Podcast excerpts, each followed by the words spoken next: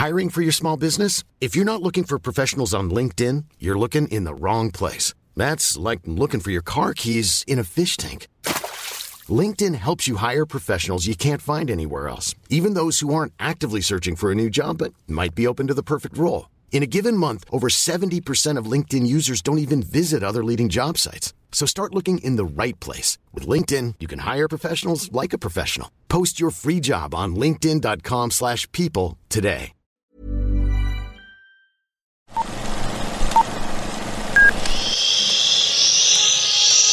Apaga el celular y guarda silencio durante la función. Hay mucho que ver. 3, 2, 1. Hola amigos de Que Ver 321, yo soy Araceli García y el día de hoy tenemos casa llena porque nos acompañan dos figuras de, del doblaje de la locución de la voz. Está con nosotros Rebeca Gómez, quien tiene más de 25 años de trayectoria, ella es actriz, locutora, es directora de voz y creadora del circuito Masterclass de voz. Seguramente la han escuchado en personajes como Mandy de Billy Mandy. Te aplaudo. También Jessie en Pokémon recientemente. Hola Rebeca. ¿Cómo estamos, Ara? Qué gusto Gracias por la invitación. Gracias a ti por acompañarnos. Y también nos acompaña Dan Osorio, también actor, locutor, cantante. Recientemente lo escuchamos en Guardianes de la Galaxia como la voz de Drax. Dejé de escuchar cuando dijiste necesitamos un plan. Y pues él ha estado justo en el universo cinematográfico de Marvel con este personaje, también con más de 20 años de trayectoria. Hola, Dan. Hola, ¿cómo estás? Gracias por la invitación, Ara. Me encanta que justo les decía antes de empezar a grabar que aquí está el contraste de voces porque tenemos dos voces agudas y, Exacto. y la voz de Dan Osorio. Ya podemos hacer un ensamble. Perfecto.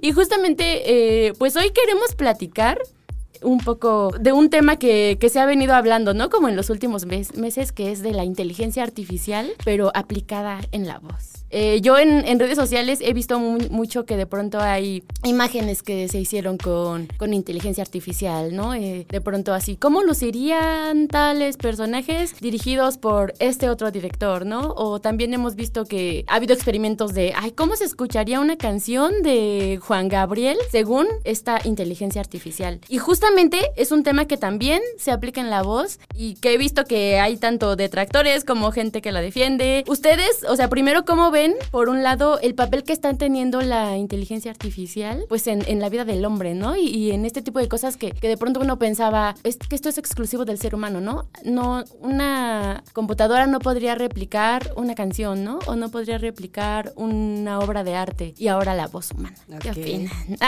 Pues mira, yo creo que efectivamente estamos en una etapa difícil en el aspecto de que estamos entre la espada y la pared, porque no dejamos de ser humanos y todavía tenemos ese back to the basics que realmente compartimos la parte emocional, la, la parte sensible que da el humano, que solamente lo puede dar el humano, y la practicidad, la velocidad y la optimización de recursos que te da la inteligencia artificial. Nadie imaginaría, cuando yo nací, nadie iba a imaginar que íbamos a traer el teléfono en la mano todo el tiempo y que finalmente para mí es mi oficina. Uh -huh. Yo aquí grabo castings y he grabado cosas a distancia y las he grabado directamente uh -huh. desde el celular. Que íbamos a poder tener un estudio de grabación dentro de casa y con la misma calidad de muchos otros estudios, ¿no? Que se han dedicado por años a esto. Es una evolución, es una industria. No hay que dejar, no, no hay que perder de vista que pertenecemos, nuestro sistema pertenece a industrias. Uh -huh. Y la industria de la voz es dentro de la parte de la comunicación y el entretenimiento. Y lamentablemente, con la entrada de la tecnología se perdieron muchos valores humanos, como por ejemplo, antes todos eran increíbles actores de voz. Todos los de doblaje, todos eran actores, todos habían ido por todas las especialidades. Lo menos que te compartían era que se te pusiera la piel chinita. Y ahora todos se conforman con hablar sincronizado. Venden una voz bonita, y lo digo entre comillas, porque a mí no me sirve una voz bonita para actuar, me sirve una voz bonita para comunicar palabras. Que justo es lo que se nos ha olvidado mucho, yo creo, dentro sí. del doblaje, ¿no? Que de pronto... Y de la, y de la comunicación. Ajá, y, y creo que hay personas que piensan que tal cual el doblaje es, pues como dices, no Hablar, sincronizar, este, imitar pero voces. que viene de la actuación, ¿no? Que tienes que saber actuar para ya ¿Creen después que el doblaje. Exacto, creen que el doblaje es imitar voces y hablar sincronizado. O hacer caricaturas. Pero ah, caricaturas. caricaturas, también. nada más. ¿No? No entienden que hay una actuación de voz que aunque te animen después, eso no es doblaje. Número uno, tú estás creando el personaje. Dos, hacer vocecitas no es doblaje, ya sea como un live action, como una persona real o fingida, ¿no? Por ejemplo, Mandy finalmente sí es un personaje animado, pero Grace Delisle, la que es la voz en inglés, ella creó el personaje. Yo hice el doblaje porque yo me basé en el trabajo de Gray y sobre un proyecto prácticamente terminado. Ya estaba todo terminado, todo el capítulo estaba terminado. ¿no? Si yo hubiera aunque yo hubiera puesto de mi cosecha, me tenía que someter a algo que ya estaba creado, un personaje delimitado con una historia delimitada, y eso se llama doblaje. Que yo pueda bajar la voz hasta abajo y pueda hablar de esta manera es algo muy distinto. Pero te lo pide el personaje, si yo me la vivo hablando así todo el tiempo. Pero no entiendo por qué lo dice, no voy a compartir nada. Es distinto. Ah, sí, ya cállate. A distinto decir, ah, sí, ya, cállate. O sea, no compartes lo mismo, mm. ¿sabes? Es el clásico y yo se los digo mucho en clase. Una cosa es decir sí o no. Una es la misma palabra, S-I-N-O. Una es afirmación, otra es negación, una es aceptación, otra es negación. Perfecto, pero es distinto decir sí, sí, sí. Son mensajes completamente distintos. ¿Por qué? Porque viene la emocionalidad. Y la tecnología eso es lo que hace. Copia lo que el humano crea. Necesita del humano para abstraer muchas cosas. Y ahorita hay un montón, un montón, un montón, un montón de aplicaciones que se utilizan sí, pero lamentablemente van a cubrir a muchos. En doblaje van a cubrir a un montón que solamente hacen voz sincronizada. ¿Y que creen? Yo ya las trabajé y quedan más bonitos. ¿Qué? Quedan mejor que mucho de lo que se está haciendo actualmente. Y en la locución igual. ¿Por qué? Porque se les de mandar el mensaje. Quien está perfectamente preparado, yo honestamente no tengo miedo de la inteligencia artificial, porque si estás perfectamente bien preparado para saber transmitir un mensaje, no ninguna inteligencia artificial te va a suplir, pero hay ilegalidades en ese proceso, como que toman tu voz, clonan tu voz y la utilizan para vender su software y demás sin pedirte autorización, ahí sí. Hay muchos huecos legales, muchos huecos legales. No vamos a poder frenarlo. Eso es una realidad. Mm.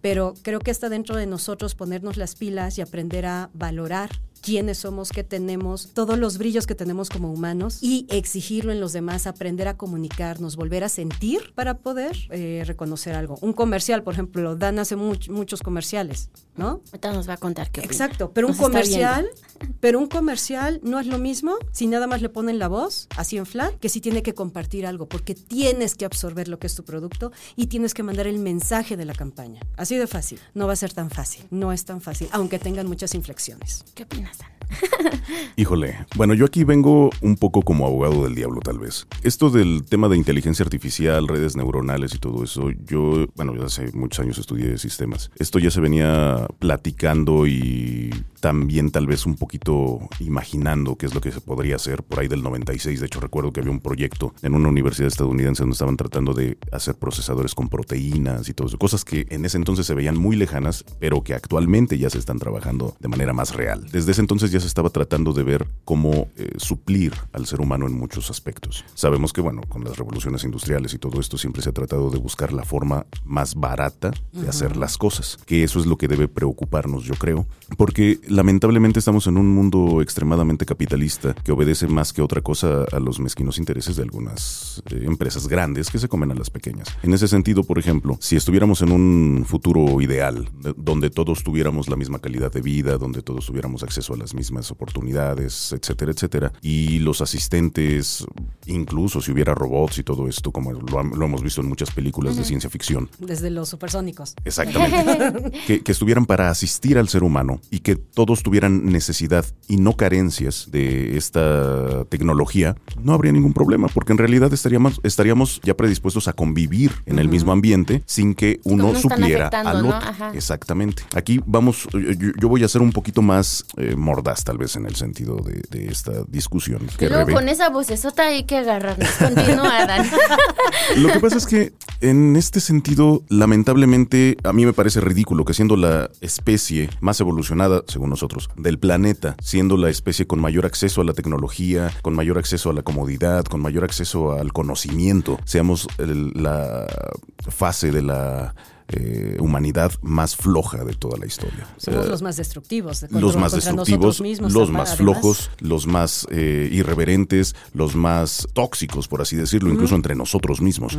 Entonces aquí la cuestión está en que todo esto lleva a unas conductas que tal vez no son correctas y que atentan contra nosotros mismos. Por ejemplo, el derecho humano al trabajo, ¿no? Voy a platicar rápido una anécdota hace un, eh, unos pocos días que me pasó. Estoy haciendo comedia y hay algo que se llama Open Mic, donde pues nos reunimos los comediantes a probar nuestro material. Y conocí a una chica que es diseñadora gráfica que estaba maravillada con la cuestión de la inteligencia artificial porque le estaba permitiendo trabajar en dos eh, agencias y darse el lujo de entregar todo el trabajo a tiempo, etcétera, etcétera. Y nos platica, no, es que nada más le pongo, es maravilloso porque solo le pongo lo que quiero y ya me lo da y todo. Y me le quedé viendo una chavilla como de 19, 20 años. Hasta cierto punto lo entiendo, pero no lo justifico. Mm. Le digo, oye, Creció con la tecnología. Exacto. bueno, yo también, o sea, a mí me dio, vaya, no es que sea un anciano, pero eh, eh, la vida me ha dado la oportunidad de convivir desde las primeras computadoras, desde las 80, 86, 80, 88, hasta cuando llegaron las Lentium y ahora con lo que O sea, yo tenemos. soy la viejita, ¿se dan cuenta? O sea, No, no, no. No nos tocó de cierta forma. Nosotros, creo que nuestra generación es un poco más afortunada en sentido de que le tomamos más aprecio, porque eran cosas que cuando nosotros nacimos ni siquiera existían, ni podíamos siquiera imaginar, y ahorita ya convivimos diariamente con ello.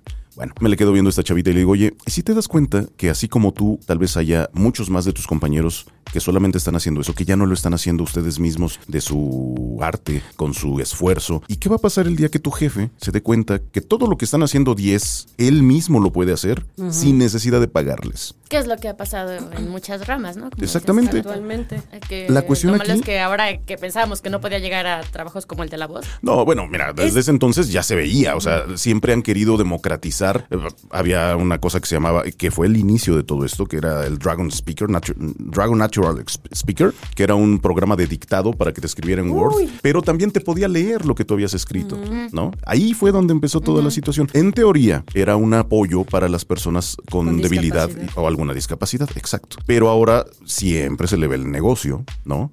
Y ahora esta es la cuestión. Yo en lo personal, hace algunos meses se hizo muy famoso un, cuate de Argentina, un locutor de Argentina, que puso en sus redes que había sido víctima de la inteligencia artificial y ya había empezado a perder trabajo. Welcome to my club. Yo tuve esa experiencia hace poco más de un año. Igual un cliente, en mi muy personal punto de vista y sin faltarle respeto a nadie, esa no es la intención, un cliente bastante piojo, por decirlo de alguna forma, como le decimos por acá, que no quiso pagar los honorarios de un locutor. Deja tú de mí. No quiso pagar los honorarios de un locutor porque con 80 dólares al año tenía una cosa que se llama Spichello, que le permite Ah, hacer Spichello. cualquier cosa de, de audio que solo le escribas y te lo da con una voz X.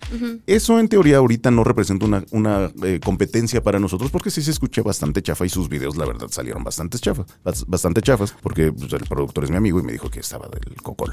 Bueno, como quiera que sea, eso digamos que fue un principio que se masticaba hace poco más de un año. Ahorita las cosas han avanzado demasiado rápido, se siguen avanzando de manera exponencial y aquí viene algo bien preocupante que creo que todo el mundo ha sido engañado al respecto. Cuando salieron las aplicaciones gratis hasta cierto punto, por decirlo de alguna Gratis forma. para que la conocieras. Exactamente, para que la conocieras. Gratis para O- después captar. Para, que, co- para que colaboraras por tu propia voluntad sin que supieras para qué fin. Desde hace aproximadamente 10 años, los contratos de las aplicaciones, la que sea, juegos, eh, Sí, Messenger, lo que nosotros sea, damos nuestros datos a Facebook, este, Instagram. Y a que- las N1000 que existen. Nadie lee los venden, contratos. Nadie lee los contratos. Y aunque los leyeras, quieres usar la aplicación, dale a aceptar. Y si no, no la usas. Eres libre, dicen ellos. Entonces, la inteligencia artificial, como, como bien dice Rebe, se basa en los comportamientos humanos. La cuestión aquí está en que muchas compañías de tecnología llevan al menos 10 años recopilando una cantidad gigante, al menos 10 años, o sea, Ah, llevan sí. más tiempo, pero al menos ya 10 años recopilan- recopilando comportamiento, gustos, eh, inflexiones, voz, características físicas, etcétera, etcétera, eh, de todas las personas. Deja tú de, lo- de los actores, de los locutores, de, de las personas públicas, digamos. No, de todas las personas del mundo. Y todo esto es un acervo que está a disponibilidad de básicamente casi cualquier inteligencia artificial, porque si vamos a, a las que se basan en el eh, Open Code, en el Open Source, que significa que pues nada es de nadie en realidad más que de los dueños de la inteligencia si lo quieren explotar, pero todo el mundo tiene acceso gratuito, bla, bla, bla. O sea, son una serie de Facebook, situaciones. Pongamos. ¿Usas Facebook? Todo lo que subes a Facebook. Ya le pertenece a la banda, ¿no? O sea, ya no es tuyo Es nada del más, es mundo. del mundo. Es del mundo. Así igual todo lo que hacemos, o sea, la, la tecnología de las televisiones incluso, donde tú ya le dices, ok Google, búscame tal cosa en tal canal, eso está ayudando a las inteligencias artificiales para después poder comportarse como tú o entender tu comportamiento. De esto específicamente hace seis años yo les dije a mis compañeritos, no hagan text-to-speech, es el principio de nuestro fin, o que no lo hagan en México al menos. ¿no? Text-to-speech, Ah, las grabaciones de ya. text-to-speech. Esto era antes, contrataban a un profesional para que grabara una cantidad eh, bastante considerable de palabras y el algoritmo de su tecnología utilizaba distintas sílabas. Las o va inc- armando. y lo, eh, como un rompecabezas. Después evolucionaron a algo que fue un engaño también que se llamaba eh, e-learning, que eran menos palabras, pero de igual forma contrataban a un profesional para hacerlo. Se suponía que la aplicación de estas grabaciones era únicamente para ayudar a los asistentes a entender mejor el humano, al humano. ¿no? A entender mejor las expresiones comunes, las inflexiones, si no hablabas bien, si andabas borracho, etcétera, etcétera, que el asistente de Google, de Apple, Alexa, etcétera, etcétera, te pudiera entender. Pero, oh, craso error. Resulta que dentro de estos, de estas grabaciones, el contrato que te obligan a firmar para poder trabajar, porque esa es una cosa que es bastante preocupante, al menos en México. Estamos supeditados a firmar un contrato no negociable, cediéndole total de, eh, derecho y y posesión de lo que grabemos a las empresas que nos contratan desde hace 20 años, al menos. Entonces, eso es algo muy preocupante para, para México específicamente. A resumidas cuentas,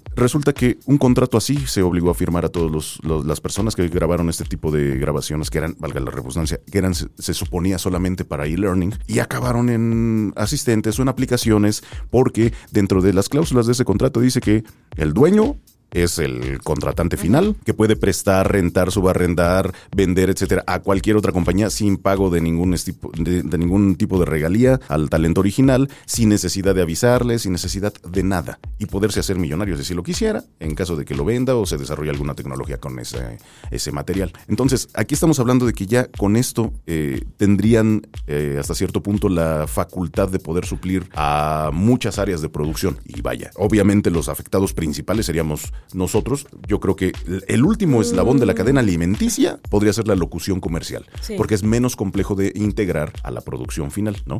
Y lamentablemente, yo, en mi punto personal de vista, creo que todos estos, estos, estas, estos asistentes y estas voces de aplicaciones como TikTok, como Instagram, Instagram y como Facebook han sido como un experimento para ver si la gente lo acepta. Y la gente Y lo ha la gente aceptado. sí. lo la super verdad es que sí. aceptado. Pero mira, tú tocaste un punto. Todo lo que dices es, es real, ¿no? Pero seamos honestos, vivimos en un sistema, vivimos en una comunidad y vivimos entre sistemas. Es algo que ya no puedes parar, porque ni siquiera lo puedes parar ahorita porque ya está. Lo que conocemos es un ápice de toda la realidad. Yo hace siete años, yo ya grababa con inteligencia artificial algunas cosas, no porque yo las grabara, sino porque yo, yo participaba en algunos, algunas pruebas beta, porque me decían, oye, ¿qué opinas de esto? Pues qué padre, pero pues no me funciona, porque yo lo que necesito es comunicar. Lo dice muy bonito, pero pues no captó, nunca impactó al escucha. No les llegó, no lo, no lo captó como si yo hago lo mismo y si le mando emoción. ¿No? Hay inteligencias artificiales, claro, totalmente comerciales que lo que quieren es resolver las cosas así. Y yo lo, lo estuve apuntando hace ratito. Hay un montón y dentro de esas ha sido fácil. Y si se lo dices a un empresario, te va a amar. ¿Por qué? No Porque- se lo digan. ah. no, no, ya lo tiene. Porque lo que te dice es efectivamente, te, te disminuye hasta 10 veces el, eh, la- el tiempo en el que se va a realizar el trabajo. Te optimiza 80 veces, 80% del proceso. Y te optimiza el 70% de lo que vas a gastar en ella. El grave problema es que todos nos hemos vuelto comerciales. ¿Cuál ha sido el problema de las redes sociales? El ego. Mírenme, soy yo. ¿Cuánto- Antes, ¿quién se enteraba quién era un locutor o quién era actor? Nada más porque llamaba la atención por su voz o lo identificabas por su voz en algo. No porque llegara, yo soy esto, yo soy lo otro, o yo no sé qué. Ahora todos los chavos, perdón que lo diga, pero no han salido ni de la carrera y ya se cambiaron el nombre. Todos son este JR, JP, este eh, Yo voy a ser Ara, Araji. Ese es Becky. G, yo, yo hubiera, a mí en mi Ara casa me dicen Becky, soy Gómez, yo hubiera sido Becky G, ¿no? Pero no he hecho nada. Entonces creo que ese es el grave problema. Todo eso que tenemos digital desde ahí ya nos ha llevado a otra forma de ver el mundo. Y entonces, si le presentas estas cosas a un empresario, claro, ¿para qué te necesito? Si tú me haces drama cuando vienes a trabajar, no llegas a tiempo. Si tienes porque- necesidades Deja de, de ser eso. humano. Si tú me cobras, Si tú Si me, me cobras. cobras, ya, ya con eso. con eso ya empezamos Y- mal. Pero mira, a eso vamos. Si tú me cobras, pero me cobras llegando a tiempo, Mm. siendo responsable con lo que te corresponde, haciendo lo tuyo, mm, son los que menos problema van a tener. Pero hemos llegado, hemos llegado a ese punto que por la parte digital vales no por lo que sabes hacer, ni por lo que optimizas, ni por lo que aportas, Mm. Sino por lo que distraes. Primero, este, paréntesis, justo para igual meter es un audio que nos mandó Genaro Vázquez, este, Ah. que estuve platicando igual con él porque él forma parte de la, de la Organización de Voces Unidas, eh, y que justo nos comenta cómo, cómo surge esto, ¿no? De esta preocupación de pronto de, pues de que se tu- utilice, sí se tiene que utilizar, pero como legalmente, ¿no? Conscientemente. Legalmente, ese es el punto. Entonces, ¿les parece si ponemos un audio? Perfecto. La Organización de Voces Unidas, OVU, que cada vez se está consolidando más de manera legal, eh, surgió de la preocupación de muchos locutores que coincidimos en es la preocupación de la inteligencia artificial, el uso de la inteligencia artificial. Básicamente estamos dirigidos por Daniel Soler de Colombia, Mario Filio en México y Alfonso Lugo en Estados Unidos. Y un locutor lo comentó con otro y el otro con otro y nos dimos cuenta que todos tenemos la misma preocupación. Se fue pasando la voz y se armó la organización. La organización no es un grupo de choque en contra de la inteligencia artificial. La organización está buscando eh, que se utilice conscientemente y legalmente la inteligencia artificial, que es una herramienta que puede ayudar a- tanto a locutores, productores y diversos usuarios. Pero el problema está en cómo va a ser usada y cómo va a ser alimentada la inteligencia artificial. Entonces lo que buscamos es que se regularice de alguna manera legal el uso de la inteligencia artificial pues con alguna marca de agua o algún rastreo de, saber de dónde proviene esa voz, porque se hace una clonación, un sampling, se toma la muestra de un locutor y ahí es donde está el problema. Si van a utilizar mi voz sin pedirme permiso o con una pequeña alteración, ya dicen, no, pues es que no es tu voz y como la voz no es, no tiene copyright, yo no puedo registrar mi voz y decir, ya tengo mi voz registrada y si la usan los puedo demandar porque es mía.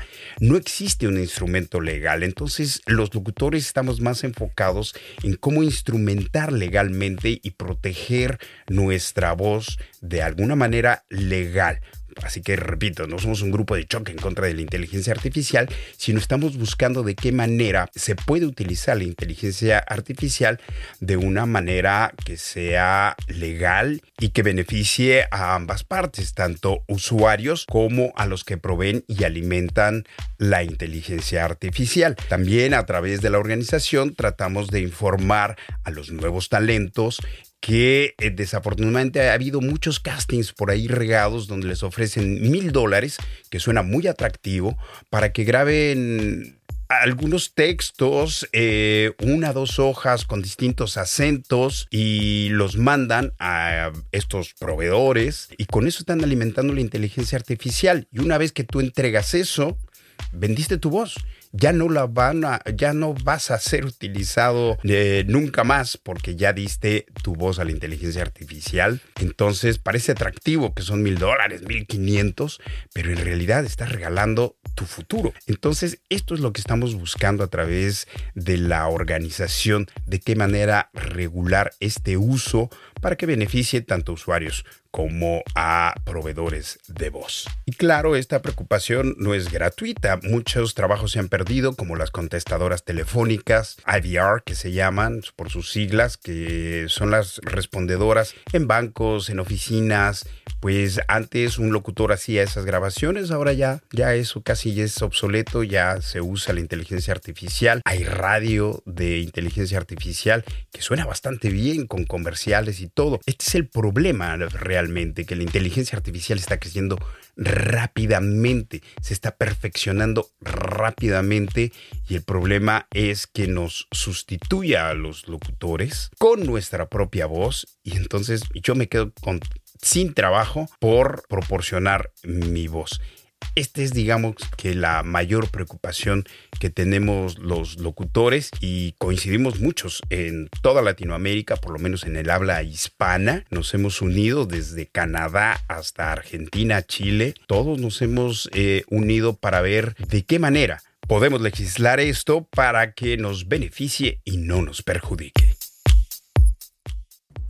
Ese fue el comentario de Genaro Vázquez, que rápidamente lo pueden escuchar como el androide 17 en Dragon Ball. Viejo sabroso. Y también uno de sus personajes más famosos es en El Rey León, como Rafiki. Y pues es un tema muy, muy, muy complejo, muy difícil de abordar y ya se nos está acabando el tiempo. Este, ahorita vamos a, les doy de nuevo la palabra para más o menos tratar de concluir algo o alguna idea que, que quieran, este, igual dejar ahí en el tintero. Y, pero nada más, eh, hace rato que mencionabas esto de, de TikTok, bueno, de, de las redes, eh, se me hace interesante porque justo, por ejemplo, esta vocecita que, que, todos ponemos, ¿no? En los videos de TikTok. Yo no. Que, bueno, yo, yo, a mí no me gustaba esa voz. Y, y sí, porque yo soy de esas señoras que llegaron tarde al TikTok. y justo veía videos y era como de, ay, ¿por qué ponen esa voz, no? Porque pues sí, es, es robótica, ¿no? Uh -huh. Se nota que no es una persona. Pero ya después, y es un poco lo que comentaba Rebe, ¿no? Que la gente lo ha adoptado, ¿no? Pensábamos, o, o se pensaba tal vez que no íbamos a seguirlo que no iba a gustar porque tal vez no se escucha real, porque tal vez no, no hay como emociones, pero al final de cuentas sí. Y, y nos guste o no, por ejemplo, en el caso de esta vocecita de TikTok, es algo que se utiliza y que pues ya estamos, o, o muchos, o toda la generación que, que, es amante del TikTok está acostumbrada a escuchar. Y... El humano es un ser de hábitos. Mm. No quiere decir que sean buenos o malos. Ajá, exacto. Es un ser de hábitos. Ese es el tema. Y a eso se dedica la mercadotecnia. Sí. Y, y, funcionó. O sea, aunque te, te, guste o no te guste, pues la realidad es que sí funcionó. Mm. Y pues como les digo, ya se nos está con el tiempo. Eh, tal vez podemos hacer una parte 2.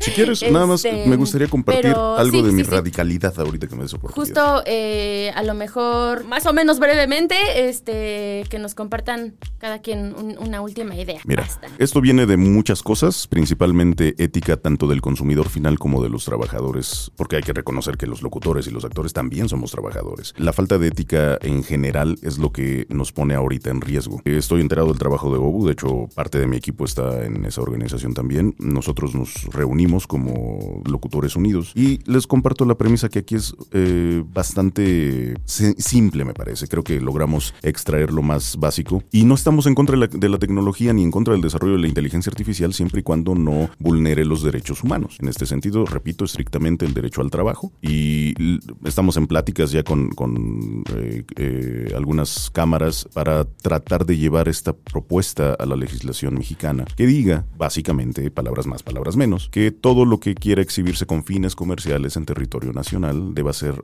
realizado por una persona viva, mexicana o con permiso de trabajo en una empresa mexicana dentro del territorio nacional. Con eso, si la tecnología desarrolla inteligencia artificial para personas con discapacidad, para educación, para todo lo demás, está perfecto. Siempre y cuando no se use con fines comerciales, porque entonces ahí está sustituyendo o tratando de desplazar el, el, trabajo del ser humano. Y, repito, no nada más los que hacemos la voz dependemos de esto. Están los ingenieros, están los productores, están los creativos, desarrolladores, eh, project managers, Producción. etcétera, etcétera. Sí, es, Todo el equipo trabajos. que no se ve y que no se escucha. Ajá. Estamos hablando de alrededor de, en el, al, al, menos en el Valle de México, si hablamos de 15 mil familias, tal vez nos quedamos cortos. Que de alguna forma dependemos de, de los trabajos de la voz. Solo del Valle de México. Sí. Hay otros países. Sí, no, ya, y te, e imagínate todas las, las, las, cosas que se hacen en el interior de la República también. Entonces, me parece que de esa forma es mi propuesta. De esa forma yo creo que podríamos regular, al menos en primera instancia. Ya luego vemos si nos peleamos con lo que venga. Pero de entrada, si no es ponernos en contra, sino simplemente acotar dónde sí se puede usar y dónde no. Con eso yo creo que podemos al menos no convivir, pero sí subsistir ambas entidades, tanto las personas vivas como la inteligencia artificial, al menos en nuestra rama. Perfecto. Y Rebe, unas últimas palabras. Pues yo, de acuerdo con lo último que dijo Dan y de acuerdo totalmente con lo, dijo, lo que dijo Genaro, creo que la parte es cubrir esos huecos que están todavía existentes de manera legal y que no cubran pues al ser humano en sus requerimientos y sus necesidades básicas. Número uno. Pero dos, recordemos, antes, en el 2000, todo el mundo odiaba el Internet, querían deshacerse, se va a acabar el mundo y nadie puede vivir ahora sin él. Es parte de la evolución, pero hay que tener ética y creo que lo más que se ha perdido en este último tiempo en donde se ha desarrollado mucha tecnología es ética. Ahorita es el momento de que se regrese al, por esta inteligencia artificial tan desarrollada, es el back to the basics. Y por ejemplo, en la parte de la comunicación ya va a dejar de valer la persona bonita o con voz bonita va a valer la persona que sepa comunicar y que sepa actuar, que sepa interactuar con las demás personas, porque eso es lo que realmente vende el humano. Ustedes como periodistas, pues ya también tienen un, avatar que hace el trabajo, ¿no? Ya estamos ahí. Ya están también ahí y pero ellos siguen abstrayendo todo lo que genera el humano. Entonces hay que ser éticos y aprovechar lo que nos da la tecnología para nosotros tener tiempo para desarrollarnos mejor como humanos. En teoría debe ser, debería ser, flojera. En teoría debería ser un ayudante, un asistente. No debería ser en ninguna, en ningún momento un sustituto, bajo ninguna circunstancia. Algo que podemos eh, tomar como positivo es precisamente como un llamado de atención para recordar esto que decíamos, ¿no? Eh, específicamente en el trabajo de doblaje o de actuación de voz, de recordar que no se trata de hablar bonito, ¿no? Que no se trata de simplemente, como decías, empastar, ¿no? Que justo no, que pues tal vez nos lleve a, que haya más actores de voz o más locutores preparados eh, y ya existe, ¿eh? Hay un montón, hay muchísimas, este, muchísimos softwares para doblaje, pero para mí el mejor es uno que sigue requiriendo al humano para darle voz a los personajes, aunque después igual es la voz del original, que dentro del marco legal eso está súper bien contemplado, el actor original es, es mejor si mantienes la voz este, del actor original, pero necesitas la habilidad del actor de voz para llevar eso a un nuevo idioma. De otra manera, si lo hace la, la inteligencia artificial, el software completo hace todo, suples a todos los humanos, pero pues sí, te cambia el idioma, pero te altera muchas otras cosas. Y sobre todo, el mensaje. Perfecto. Oigan, ya, ya nos tenemos que ir. Yo quisiera que siguiéramos platicando, pero ya, ya nos está viendo feo el de la cabina. no es cierto. Eh, oigan, pues muchas gracias por acompañarnos a los dos. Eh, pues gracias por la invitación. Y, también por su trabajo que, que de ambos eh, he escuchado, este, conozco.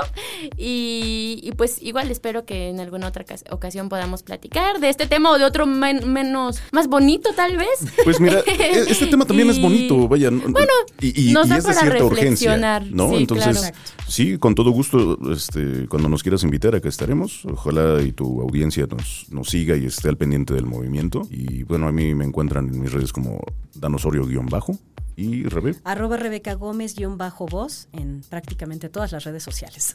Perfecto. Y recuerden que nos pueden escuchar en Spotify, en Apple Podcast, en Google Podcast y en todos lados. Ahí póngale que ver 321 y por ahí seguramente andamos. Eh, nos escuchamos la próxima semana. A mí me pueden encontrar en redes como es que está muy largo mi usuario. No importa. Eh, en Instagram como Mag Madrigal de la Madriguera. Pueden buscarme. O si no, sigan a Rebe y Rebeca me sigue. Exacto, más fácil. Eh, este es un llamado para que Dan también me siga. Claro. Mag Madrigal de la, de la Mag Madrigal de la Madriguera. y pues nada, esto fue Kever 3, 2, 1. Suerte.